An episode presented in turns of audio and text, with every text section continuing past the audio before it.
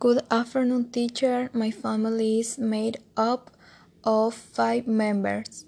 My father, Jorge Cabrera, 44 years old.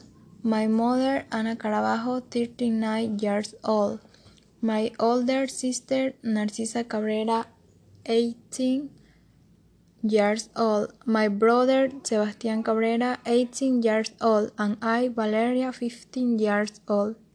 My maternal grandmother was Blanca Haya, and my maternal grandfather is Kayat Jacinto Carabajo.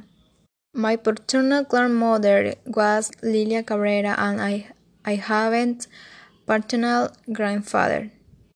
My paternal family is very extensive, and my maternal family is the opposite.